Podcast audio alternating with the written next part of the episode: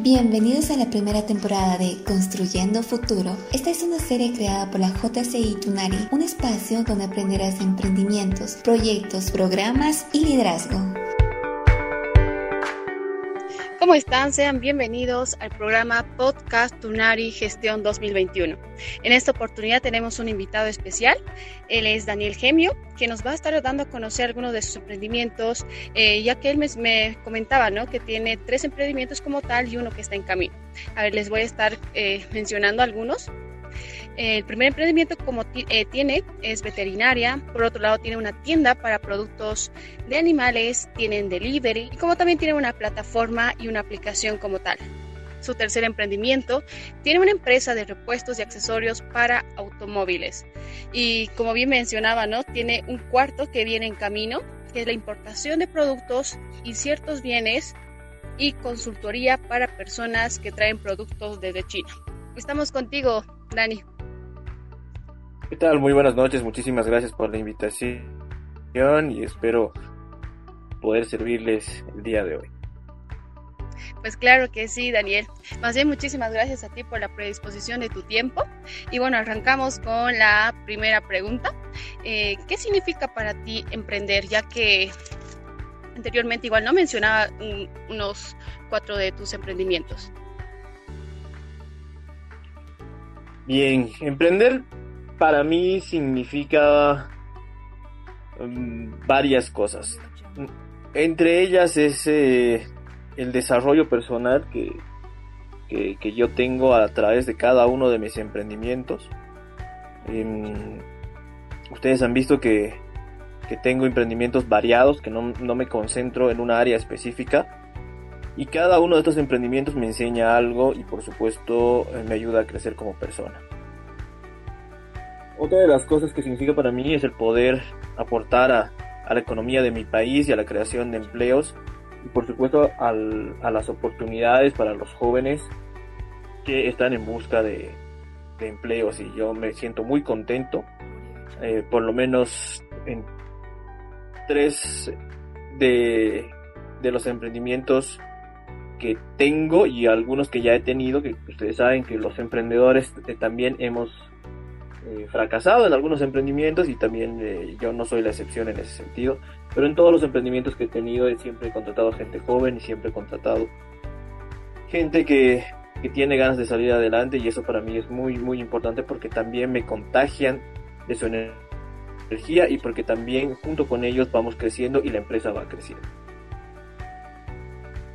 Exacto, eh, pienso que cada uno de los emprendimientos tiene un punto hasta, digamos, donde nosotros llegamos, ¿no? Y, decimos que tiene que crecer. Entonces vemos una visión más allá de la realidad. Eh, por otro lado, Daniel, eh, tal vez ah, comentándonos un poquito, eh, ¿qué consejos tal vez le darías a esos jóvenes que tienen una idea de un proyecto, tal vez un programa o tal vez algún emprendimiento y que no se han animado a llevarlo a cabo?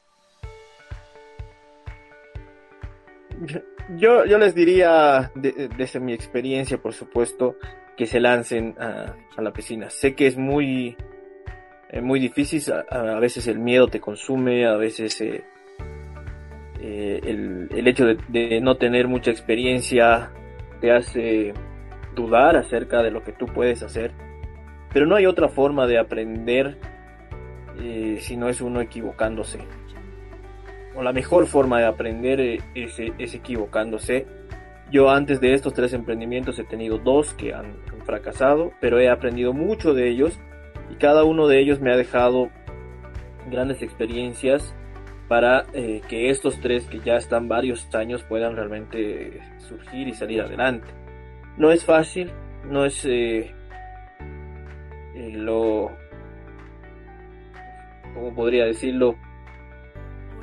No es, eh, no es algo con lo que tú vas a poder dormir tranquilo o, eh, durante algunos meses, especialmente cuando están haciendo el emprendimiento. Pero cuando lo logres y cuando realmente veas que tu emprendimiento está surgiendo y está generando empleos y está generando movimiento en la economía, te vas a sentir eh, muy bien al, al respecto y eso es lo que te va a dar más ganas de seguir adelante. Y otro consejo que sí me gustaría darlo en base también a la experiencia Eh, muchos emprendedores empezamos con una idea de negocio, con un modelo de negocio y creemos que esa es la solución a, a lo que estamos planteando. Y nos encaprichamos, podría decirlo, porque se nos ha metido en la cabeza que trabajando duro y trabajando fuerte y 24 horas al día y 7 días a la semana y 365 días al año vamos a salir adelante eh, contra viento y marea. Sin embargo, a veces hay que retroceder un poquito y mirar un poco más allá de nuestro modelo de negocio y si es necesario cambiarlo para no, no fracasar en el intento. esos, esas ideas de que yo tengo la solución y esto es lo que quiero hacer y a mí me han enseñado que trabajando voy a salir adelante. A veces no, no, es, no es tan así, a veces hay que frenar un poquito, ver lo que está pasando, ver por qué no estamos creciendo de la manera que queremos crecer, ver por qué no está funcionando algo y cambiar, eh, innovar, adaptarse a la realidad y a las situaciones que, que, te traiga la, la situación en la que estás ¿no? Para poder, poder seguir adelante con el emprendimiento. Exacto, eh, muchísimas gracias Daniel. Eh, por otro lado, como yo bien lo mencionaba, tienes tres emprendimientos que se enfocan en los animalitos. Eh, tal vez nos podrías comentar cómo surgió esa iniciativa, por qué los animalitos. Claro que sí. Viene, viene de dos lados. Uno, em, yo como parte de la JCI, eh, y aprovechando este tema del networking, conocí a una persona que fabrica productos para animalitos en Bolivia y yo soy una persona que le encanta apoyar el producto boliviano. Eh, y yo estaba buscando también emprender en algo y buscar en algo, entonces eh, también a través de la JCI yo conocí a mi novia que ella es veterinaria y trabajaba en una veterinaria ya grande, de gran prestigio aquí en la ciudad de La Paz. uniendo estos dos contactos, que me ha dado la organización, pues decía, bien, tú necesitas vender los shampoos, tú conoces los contactos, yo soy un buen vendedor, soy un buen administrador, uh, juntémonos y hagamos algo en la ciudad de La Paz. Y, y así empezamos a, a, distribuir los productos de la línea Farex, que son eh, shampoos, colonias, artículos de, de, de higiene y limpieza para, para las mascotas aquí en la ciudad de La Paz.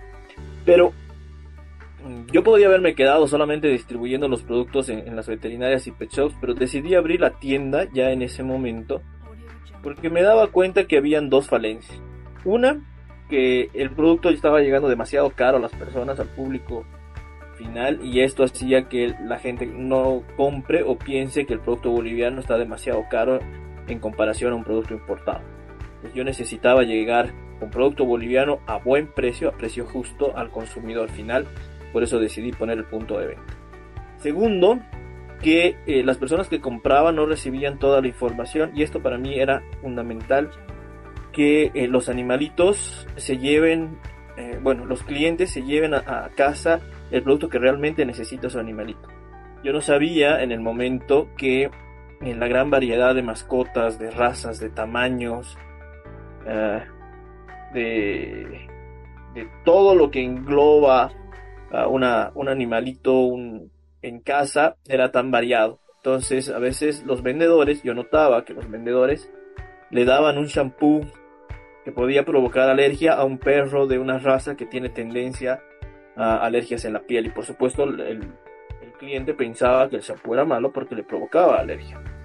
Eh, y en realidad lo que él necesitaba era un shampoo hipoalergénico, pero simplemente el vendedor, por vender, solamente por vender, le daba lo que tenía en, el almacén o lo que tenía ahí para poder generar la venta.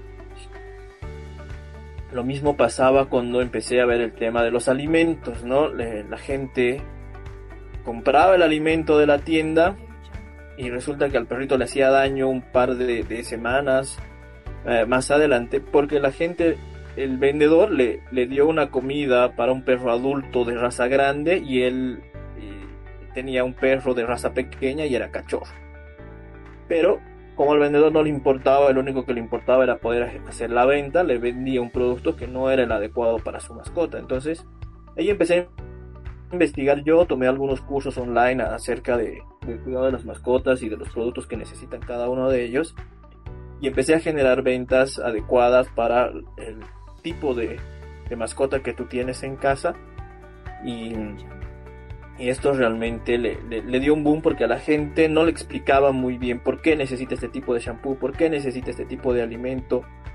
Em, y pues eh, lamentablemente la mayoría de los pet shops o la mayoría de los ah, de las veterinarias no se dedican a, este tiempo para poder pasar con el cliente y poder venderle el mejor producto y el producto que realmente necesita la mascota. Entonces, eh, esos dos fueron los motivos que, que, me llevaron a poder abrir la tienda en, en una primera instancia. Y en una segunda instancia, eh, el tema de la veterinaria, ya conociendo más sobre las necesidades de las mascotas, ya conociendo un poquito más sobre cómo funcionan eh, el, el, mercado, pues eh, con Natalie, que es mi novia, y es veterinaria, empezamos a hablar sobre tener una veterinaria que tenga muchas cosas. Ella me contaba que a veces los clientes tenían que ir de veterinaria en veterinaria buscando una solución para sus mascotas porque no encontraban eh, un veterinario o, un centro veterinario donde puedan cumplir todas las funciones posibles ahí adentro, ¿no? Resulta que el perrito necesita una ecografía y en la veterinaria del barrio no la tienen, la, eh, no tienen el equipo para ecografía o necesitan un análisis sanguíneo y no lo tienen. Entonces pasaban dos cosas. Uno, que el veterinario por poder zafar del problema y no desviarlo o enviarlo a otra veterinaria donde sí tengan todo lo que necesitan, o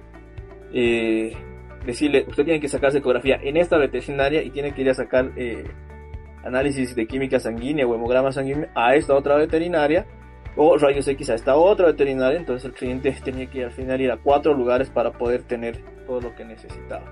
Y para poder evitar esto, algunos veterinarios del barrio y no perder clientes, pues simplemente eh, actuaban a intuición, ¿no? me parece que está resfriado, entonces le pongo un antibiótico, me parece que esto está pasando, entonces le pongo algo para el dolor, ya se le pasará. Y por supuesto esta no es la mejor forma de atención, ¿no? Entonces nosotros necesitábamos tener un centro donde podamos tener la mayor cantidad de equipos que pueda solucionar la mayor cantidad de, de problemas o dolencias que tengan eh, las mascotas. Y y a raíz de esto empezamos a diseñar una veterinaria que esté lo más completa posible. Todavía, tengo que admitirlo, estamos en el proceso de poder tener los rayos X, que, es lo que nos falta, pero hemos podido conseguir una empresa que nos hace el servicio de rayos X móvil. Entonces, el cliente no tiene que moverse de aquí para allá con el perrito, sino que el radio móvil viene hasta la veterinaria y hacemos los rayos X ahí.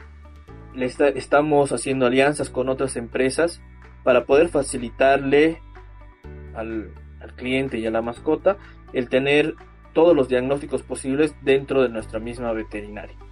Algo que todavía también nos está faltando, pero está en proyección, es el poder atender 24 horas al día.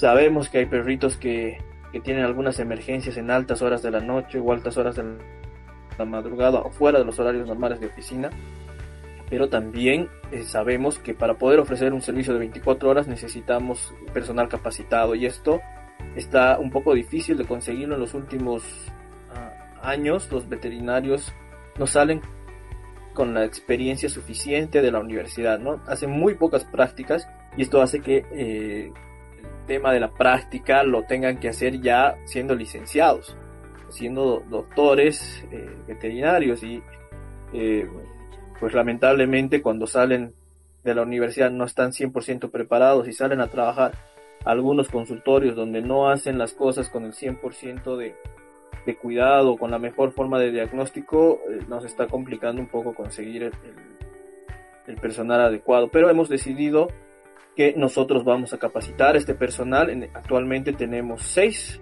veterinarias, seis personas trabajando en la veterinaria y estamos capacitándolas entre personas que ya han salido de la universidad, licenciados, licenciadas y estudiantes que están haciendo sus pasantías y queremos capacitarlos para que muy pronto, esperemos el próximo año, podamos tener un hospital veterinario que atienda las 24 horas con el mejor personal posible y con todos los equipos necesarios para la salud de nuestros animalitos. Eh, dale, muchísimas gracias, Daniel. Eh, ya como mencionamos, ¿no? algunas de las características de los emprendimientos como tal, Eh, tal vez eh, nos podrías comentar así en breve cuál de tus emprendimientos ha generado mayor impacto en la sociedad. Definitivamente la veterinaria eh, es el que genera mayor impacto porque nosotros vemos en la cara de los clientes que salen satisfechos el 98% de los clientes salen satisfechos de la, de la veterinaria porque tenemos los equipos, son equipos modernos, mm, ya no tienen que estar peregrinando de una veterinaria de un lado a otro, del centro al sur, a Miraflores o a otras zonas de la, de la ciudad para buscar el diagnóstico correcto. Eh, y por supuesto también eh, el hecho de que podamos trabajar de la mano con, con rescatistas, con POFOMA, que es la policía a, los animalitos a veces los rescatan de, de, maltratos y demás. Y si están en la zona, todos los perritos de la zona, tenemos una alianza con, con ellos que, los traen a la veterinaria y podemos nosotros atenderlos hasta que consigan un mejor hogar. desde muy lejos, el, el emprendimiento que más ha causado impacto social es la veterinaria. Eh, dale, muchísimas gracias, Daniel. Eh, tal vez alguna frase o tal vez alguna recomendación que quisieras dar a esos jóvenes, ¿no? Tal vez están a la espera de que alguien los pueda guiar, ¿no? En sus emprendimientos como tal. Sí. A veces dice que dicen que la gente tiene suerte.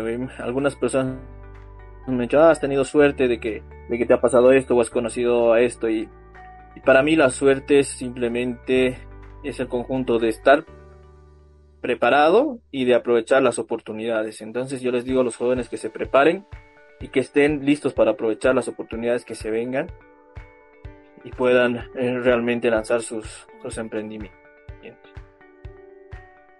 Muy agradecida contigo, Daniel, por haber predispuesto de tu tiempo.